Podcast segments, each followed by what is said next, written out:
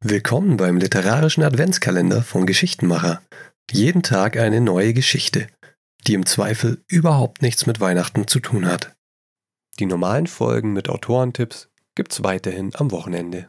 Kleine Vorabinfo, ich habe den Podcast wieder ein bisschen aufgeräumt. Ich werde ab sofort immer nur die aktuellsten Folgen des Adventskalenders hier lassen, alle Türchen und Texte findest du aber auf geschichtenmacher.de im Bereich literarischer Adventskalender. Heute machen wir eine etwas größere Zeitreise zu einem Autor, den man vielleicht sogar als Urvater von Disney, Pixar und Co bezeichnen könnte. Denn genau wie bei Disney und Pixar sind bei ihm oft Tiere die Protagonisten in seinen Geschichten. Oder sollte ich sagen Gleichnissen oder besser noch Fabeln. Ich spreche hier von Aesop, einem der bekanntesten Fabeldichter aller Zeiten, der vermutlich vor ja, knapp 2600 Jahren hingerichtet worden ist, wobei das alles recht spekulativ ist. Ähnlich wie bei Shakespeare ist auch überhaupt nicht klar, wer dieser Aesop gewesen sein soll und ob es sich dabei überhaupt um eine einzelne Person handelt oder ob man unter seinem Namen einfach verschiedene Fabeln zusammengefasst hat. Jedenfalls fand ich seine Geschichten sehr gut geeignet für den Adventskalender, denn sie sind sehr kurz, pointiert, dicht gewebt und bilden darüber hinaus sogar oft die Grundlage für Sprichwörter, die wir tagtäglich gebrauchen, aber deren Herkunft uns überhaupt nicht klar ist. Die Geschichte, die ich als erstes vorlesen möchte, heißt zum Beispiel des Löwen Anteil und macht deutlich, worauf wir uns beziehen, wenn wir von einem Löwenanteil sprechen. Ein Grund und Anreiz für Autoren, Fabeln zu schreiben, also Tiere statt Menschen auftreten zu lassen, ist übrigens, dass sich auf diese Weise Eigenschaften von Menschen darstellen lassen, auch leicht kritisieren lassen, also dass man den Menschen eine Art Spiegel vorhält, ohne sie direkt anzusprechen. Man sagt also nicht, schau mal, in dieser Geschichte tritt ein eitler Mensch auf, wie eitel doch die Menschen sind.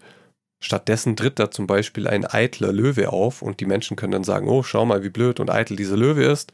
Und dann vielleicht über Umwege zu denken, ah, Moment, diese Situation kenne ich doch von den Menschen. Man kann den menschlichen Lesern also etwas nahebringen, ohne ihnen dabei auf die Füße zu treten, was vor allem dann sehr hilfreich war, wenn man zum Beispiel einem Herrscher oder mächtigen Menschen damit den Spiegel vorhalten wollte, dann hätte man direkt über diese Menschen geschrieben, dann hätte das oft mit einer harten Bestrafung bis zum Tod geendet. Jetzt aber genug des Vorwortes. Los geht's mit der Geschichte des Löwen Anteil.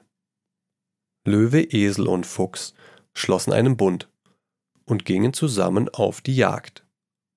Als sie nun reichlich Beute gemacht hatten, befahl der Löwe dem Esel, diese unter sie zu verteilen. Der machte drei gleiche Teile und forderte den Löwen auf, sich selbst einen davon zu wählen. Da aber wurde der Löwe wild, zerriss den Esel und befahl nun dem Fuchs zu teilen. Der nun schob fast die ganze Beute auf einen großen Haufen zusammen und ließ für sich selbst nur ein paar kleine Stücke über. Da schmunzelte der Löwe. Ei, mein Bester, wer hat dich so richtig teilen gelehrt? Ende der Fabel.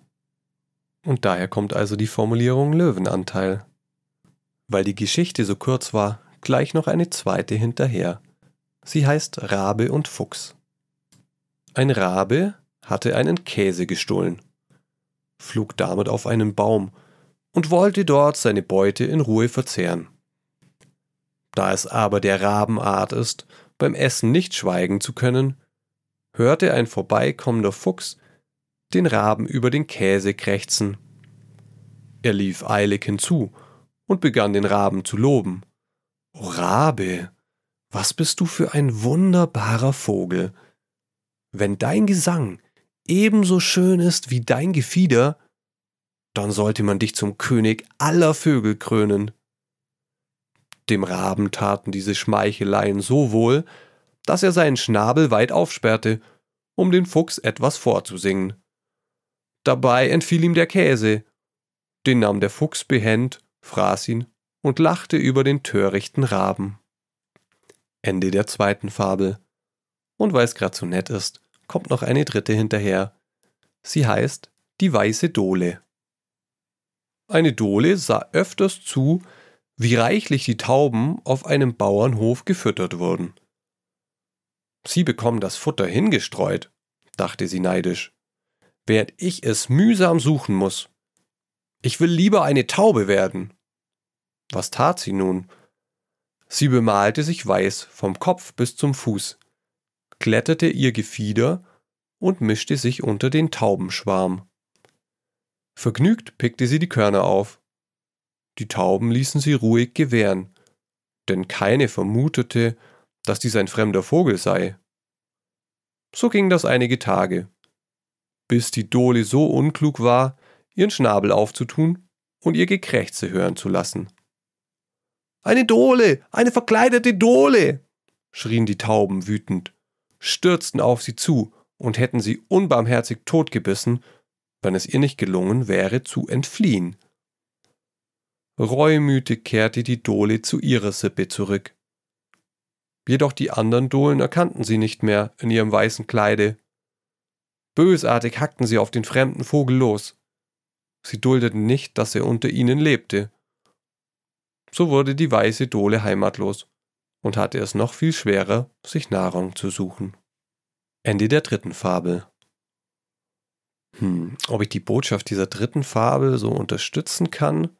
Ich glaube, ich muss noch ein bisschen drüber nachdenken. Am Ende geht es hier wahrscheinlich um Loyalität. Und die Botschaft ist, dass man seine Gemeinschaft nicht verlassen soll, nur weil man glaubt, dass es einem woanders besser geht. Aber ich muss das noch ein bisschen wirken lassen. Und das ist ja das Schöne bei Fabeln oder allgemein bei so dichten, kurzen Geschichten. Man kann sie immer eine Weile im Kopf kreisen lassen, um ihre Bedeutung zu erkunden. Und die Bedeutung kann dabei ja auch persönlich von Mensch zu Mensch sich unterscheiden. Jeder kann das anders interpretieren. Und in diesem Sinne, danke fürs Zuhören. Wenn du kein Türchen verpassen möchtest, dann abonniere am besten meinen Podcast. Falls du selber schreibst und ich eine deiner Geschichten im Adventskalender vorlesen soll, dann schick mir einfach eine Mail an geschichtenmacher.posteo.de.